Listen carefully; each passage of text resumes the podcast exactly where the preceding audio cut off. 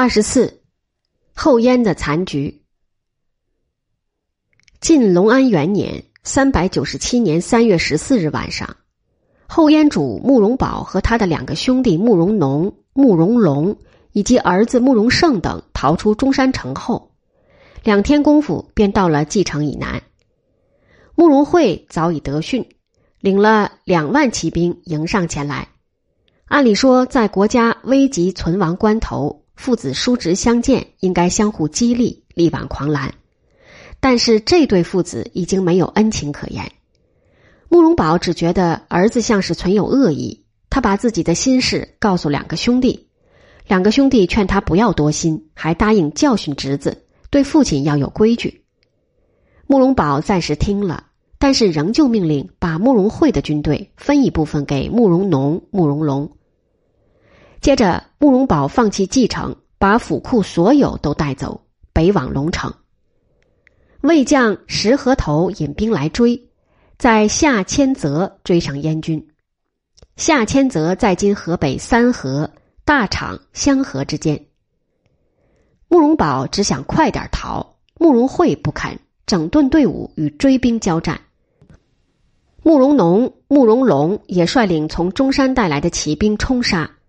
这一战，魏兵大败，损失了好几千人。慕容慧打了一次胜仗，对父亲的态度更恶劣。慕容龙看不过去，屡加训责。慕容慧越发怨恨，他又怕到龙城后，权力会落到资格比他老的两个叔父手里，父亲也绝对不会立自己做太子，心里很乱。那些分给慕容农、慕容龙的将士，跟慕容慧惯了，不愿意跟别人。向慕容宝要求，请他和太子，就是慕容策，各位王爷留守，让他们跟清河王，就是慕容慧，去解京师之围。慕容宝的左右都说不好答应，说清河王打了胜仗，就不会让老子继续做皇帝了。这话极能投合慕容宝的心思，他干脆拒绝了将士的要求，将士都很不满。父子交恶越来越深，慕容慧的左右劝他先动手，杀慕容农、慕容龙，废太子，自己做太子，兼掌军政大权。在另外一边，慕容宝也和两个兄弟商量，说道通一定要反，道通就是慕容慧的字，应该及早杀掉。两人都觉得不妥，说侄儿远赴国难，很有威望，没有明显的逆迹，不应该贸然动手。慕容慧下决心先动手。四月，在广都黄鱼谷，在今辽宁喀喇沁左翼蒙古族自治县西南宿营。他使亲信裘尼圭等袭击两位叔父，杀死慕容龙。慕容农受了重伤，仍揪住裘尼圭逃到山里。慕容慧见裘尼圭被擒，知道无法隐瞒，就向父亲谎报二王造反，已经正法。慕容宝明知是假，但只得口是心非的说杀得好。第二天出发时，慕容农回到了队伍里，慕容宝装出严厉的模样，命令把他抓起来。走了十多里，慕容宝叫群臣停下来吃东西，并商议怎样定慕容农的罪。慕容慧刚坐定，慕容宝用眼神向将领慕于腾示意，叫他杀慕容慧。一刀下去。慕容慧没有死，只是头部受了点伤。他奔出去，回到自己带的部队里，要对父亲动武。慕容宝知道不好，带了几百名骑兵，疾驰两百里，奔逃到龙城。慕容慧派兵追击，没有追上，只得自称皇太子，以讨慕于腾为名，领兵进攻龙城。儿子领兵打老子，道理上慕容慧先输了，守军士气高昂，出战大胜。高云又率勇士夜袭，慕容慧军大溃而散。慕容慧逃到中山，被守将慕容祥杀死。慕容宝度过了父子冲突这一关，这时他如能认真吸取丧失师弟的教训，未尝不可以重振旗鼓。但是才过了几个月，他便根据些零星的情报轻举妄动，又遭遇了一场灾难。十月底，有人从中山来到龙城。说慕容德仍坚守邺城，魏军兵力很弱。慕容宝听了非常高兴，马上准备反攻。十二月，兵力已经集结就绪。次年，晋隆安二年（三百九十八年正月），派出的探子回报中山已经陷落，慕容宝只得停止南征，引兵北上，想去抢游牧部落的牛马。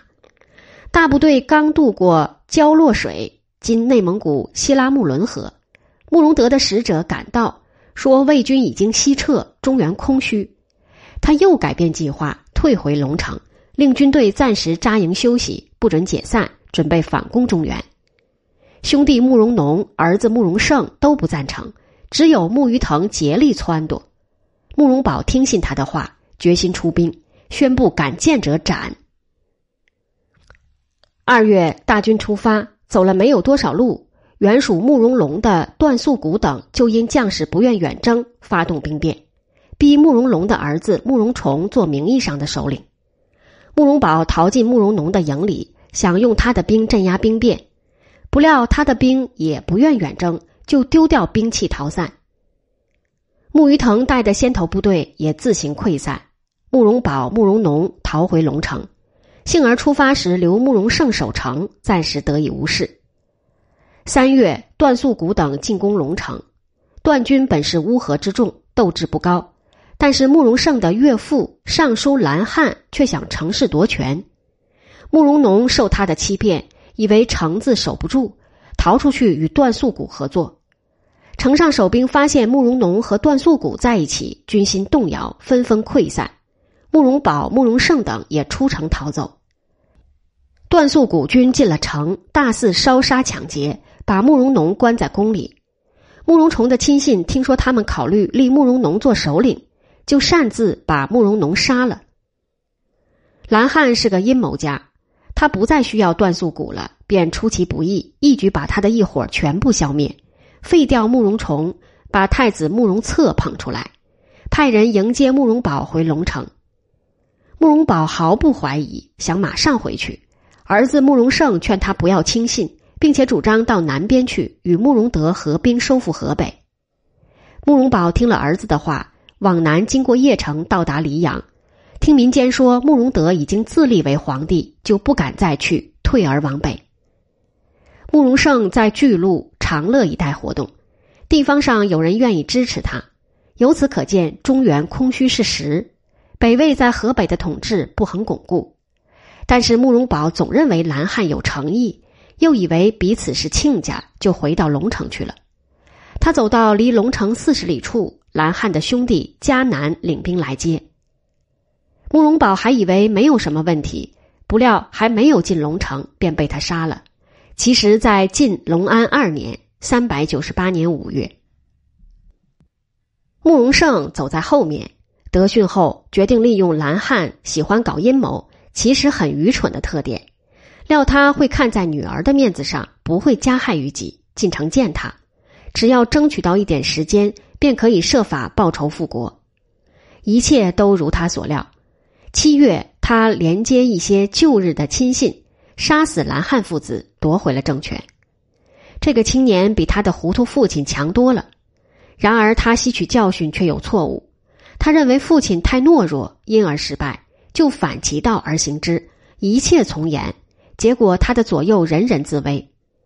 晋隆安五年（四百零一年），宫中有人起事，他领卫士抵敌，在黑暗中被人打伤，连凶手是谁也弄不明白。他只来得及命令赵叔父慕容熙就死了。他在位三年，先只称长乐王，中间称皇帝，后来称庶人天王。慕容熙即位后，也沿用着称号。慕容熙杀了那天起事的首领，至于杀慕容盛的真凶，始终是个谜。燕国的内部矛盾还没有完结，一部分人想拥立慕容盛的儿子慕容定，阴谋泄露后，慕容定也因嫌疑送掉性命。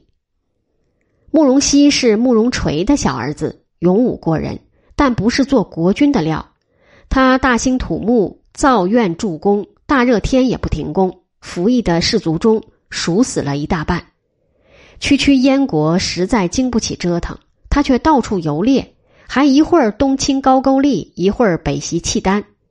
其士卒马匹或因雨雪，或因疲劳过度，每次都有巨大损失。宠妃服氏死后，他使慕容龙的妻子张氏殉葬，检查群臣脸上有没有眼泪，没有的要受处分。其余暴行还多，笔者不愿多说了。晋义熙三年（四百零七年），先前因得罪于慕容熙而亡命的原中卫将军冯拔和兄弟冯素甫等潜入龙城，奉慕容云为主。慕容云本姓高。即上文所说的高云，慕容是次姓，起事攻杀慕容熙，后燕王。从晋太元八年慕容垂复国起算，共四主二十四年。高云复姓，即天王位，仍称燕国，但是后燕已经变成了北燕。高云任冯拔为都督中外诸军事、录尚书事。北燕的建立者实际上是冯拔。高云做了国君，怕人篡位，养些勇士做心腹。这些人其实是些暴徒，贪得无厌，稍不满足便起毒心。晋义熙五年（四百零九年），高云竟被卫士首领黎班陶仁杀害。冯拔平定乱世，杀黎班陶仁，即天王位。冯拔字文启，信都人，今河北冀州。他即位后为政简易，减轻赋税，在位二十二年。他死时已在南朝宋元嘉七年（四百三十年）。兄弟冯弘在他病危时领部下进攻，冯拔惊惧而死。冯弘做了天王，把冯拔的儿子全都杀掉。元嘉十三年，北魏太武帝太延二年（四百三十六年），北魏灭北燕。北燕共二主，高云不计。二十八年，冯弘逃往高句丽，两年后为高句丽人所杀。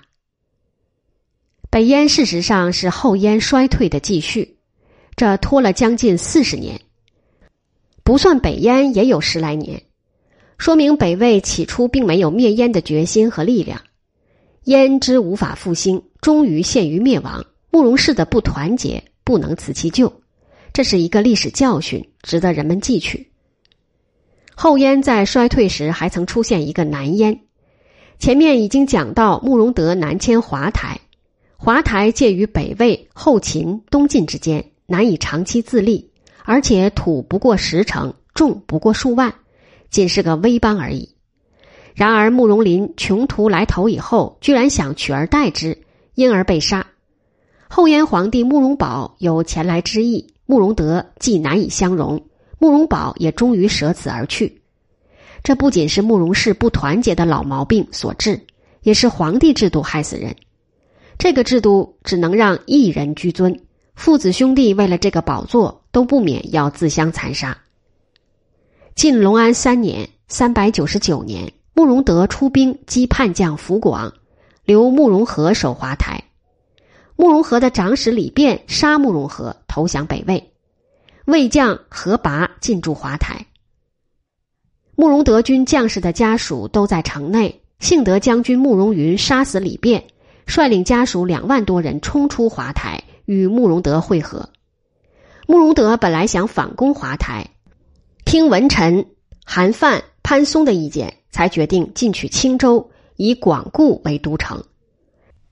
这个南燕小国后为东晋所灭。事件第二十六篇。